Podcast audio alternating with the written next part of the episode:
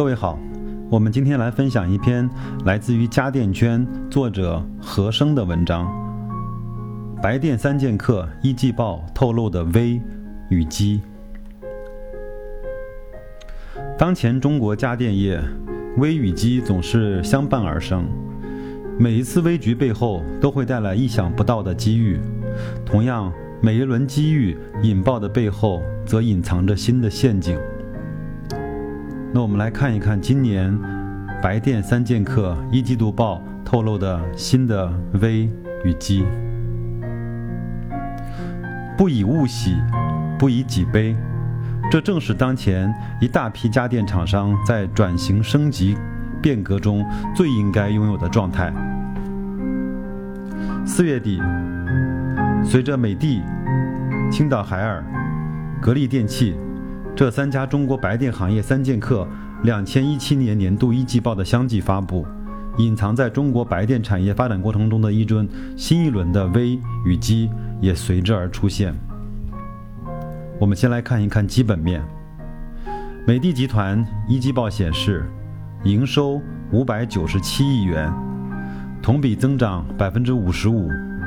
净利润四十三点五亿元，同比增长百分之十一点四。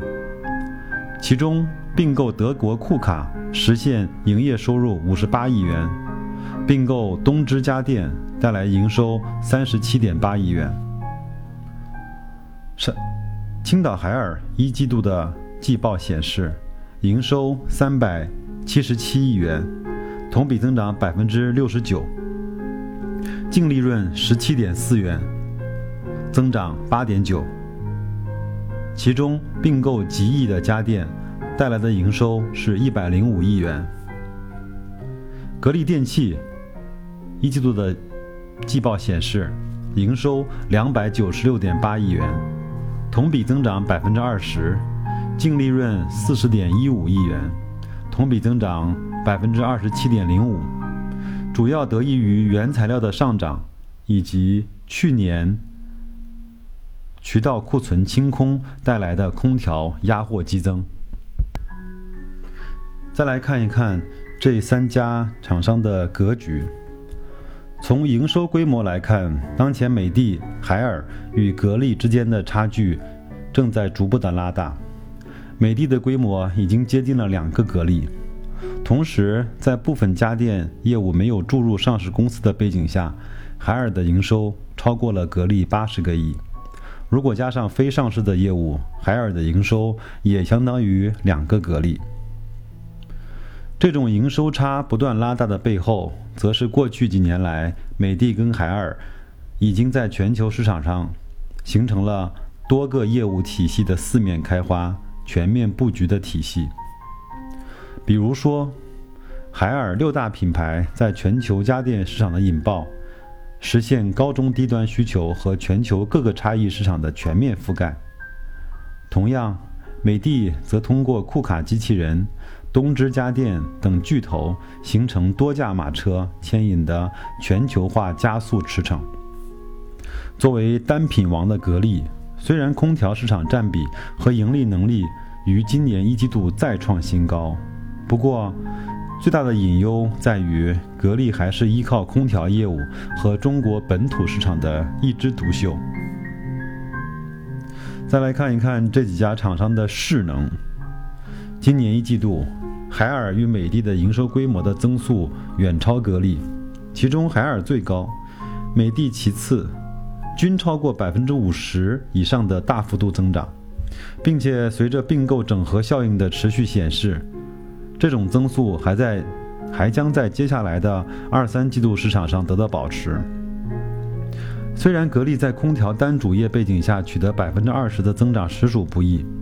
但是格力这种增长还是基于去年一季度几乎没有增长，前一年一季度微跌以及一季度空调传统压货旺季的背景下取得的。两千一七年的一季度，格力电器存货一百三十四亿元。比年初增长百分之四十九，应收账款达到了六十一个亿，增长了百分之一百零六，发放贷款以及垫款八十个亿，增长百分之七十，显示啊，通过向渠道商放款、压货，推动一季度的营收和利润的双双增长。这种增速后续是否能够持续？一旦遭遇良下，受制主业单一，增速则应声回落。美的、海尔的大幅度的领涨，而具备一定性的可持续性。正是这两家企业在过去几年的持续海外并购、全球化经营格局正在进一步的显现。后期，随着对并购企业的经营能力、经营业绩的改善，以及自有品牌全球化市场经营业绩的提升，这将推动海尔和美的在营收规模和利润的提升和改善。再来看看几个公司的道。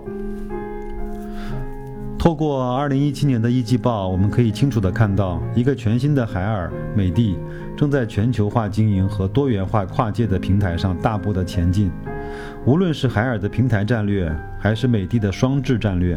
其核心都是在传统的业务和边界之外，打造一个新支撑动力体系的形成。而这种主动的破局，在今年的一季度已经让外界看到了机会。接下来。对于美的和海尔来说，主要的任务则是站在世界平台上，整合全球尖端的技术、营销和品牌团队的资源，构建并打造一个全球化的新企业，同时加速推动在多元化、跨界业务上拓展和增效，谋求规模最大化下的利润协同增长。与之对应，如今格力还处在一个中国本土化和多元化投石问路的阶段。一方面，格力并未只是专注于空调领域进行产业链边界和链接的打造；另一方面，在跨界造车计划失败、智能制造布局投入产出周期长的背景下，已经触顶的空调业务已经不可能再造一个新格力。但是，智能制造或者手机、汽车空调，又是否能够托起来一个新格力？目前在外界。还没有看到希望。再来看看这些公司的数。今年一季度，美的集团净利润为四十三点五亿元，同比增长百分之十一点四；青岛海尔净利润为十七点四亿元，增长八点九；格力电器利润达到四十点一五亿元，增长百分之二十七。净利润的抢眼。成为当前格力在当前的白电行业最大的资本。虽然在营收规模上，海尔、美的已经将格力远远甩在身后，但是涉及企业经营利润上，格力表现得非常抢眼。可以说是基于自身的空调老大的地位，格力已经建立了对上游供应商和下游供应商的定价权和议价权。这也是很多企业一直努力追求的方向，即深耕一个产业，赚更多的钱。是追求企业赚得多、利润丰厚，成为单品王，还是追求企业综合营收规模持续增长，成为全能王？从全球家电产业过去百年发展经验来看，家电巨头们纷纷选择成为全能王，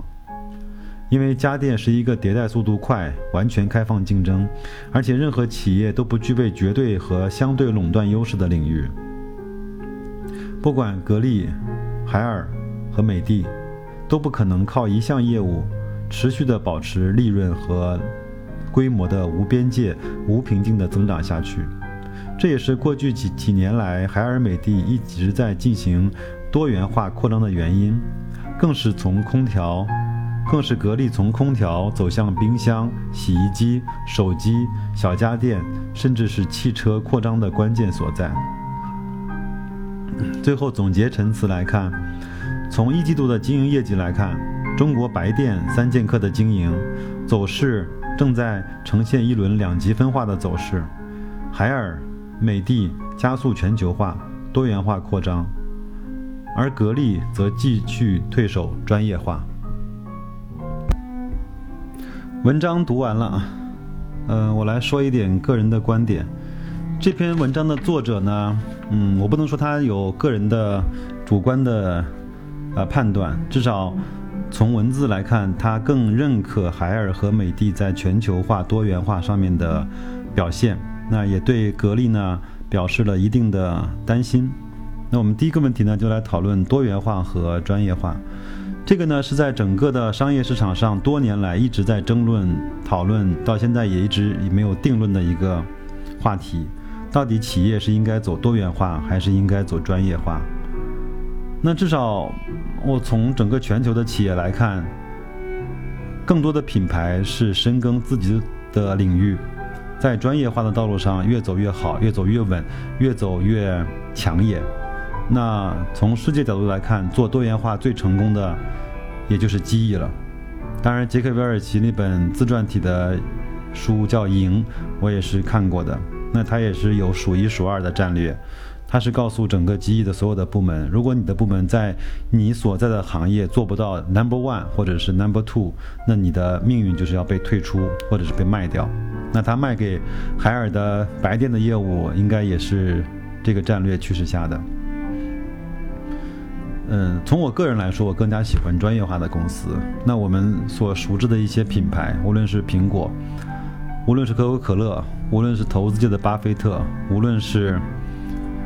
做很多的产品的一些品牌，被我们所定位的非常清楚的品牌，那更多是在专业化道路上走得越来越扎实的。多元化，我只能说这个老板，呃，得有非常强的操盘能力，得有非常强的控制能力。才可以把它做成。当然，我们也希望海尔跟美的在全球化的道路上走得越来越顺利。毕竟它是我们的中国的势力。嗯，呃，我个人呢是比较认可格力在深挖上面做的事情，打通从上中下游的所有的供应链和产业链。有一句话叫“钱是赚不完的”，但是呢，却亏得完。因为我们身边呢，就有一家企业叫联想，它在并购了 IBM 的个人电脑的事业上，呃，还是非常漂亮的，一一次完美的转身，一次华丽的逆袭，呃，自从那个并购之后，把联想带入了全球的事业。当然，这是成功的案例。那我们也知道，他几年前收购了摩托罗拉，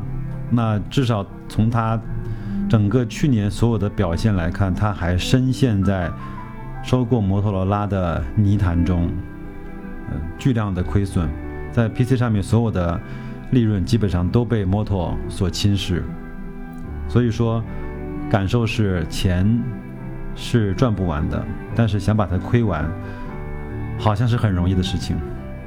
最后呢，我觉得无论是海尔、美的还是格力，都是我们值得尊敬的公司。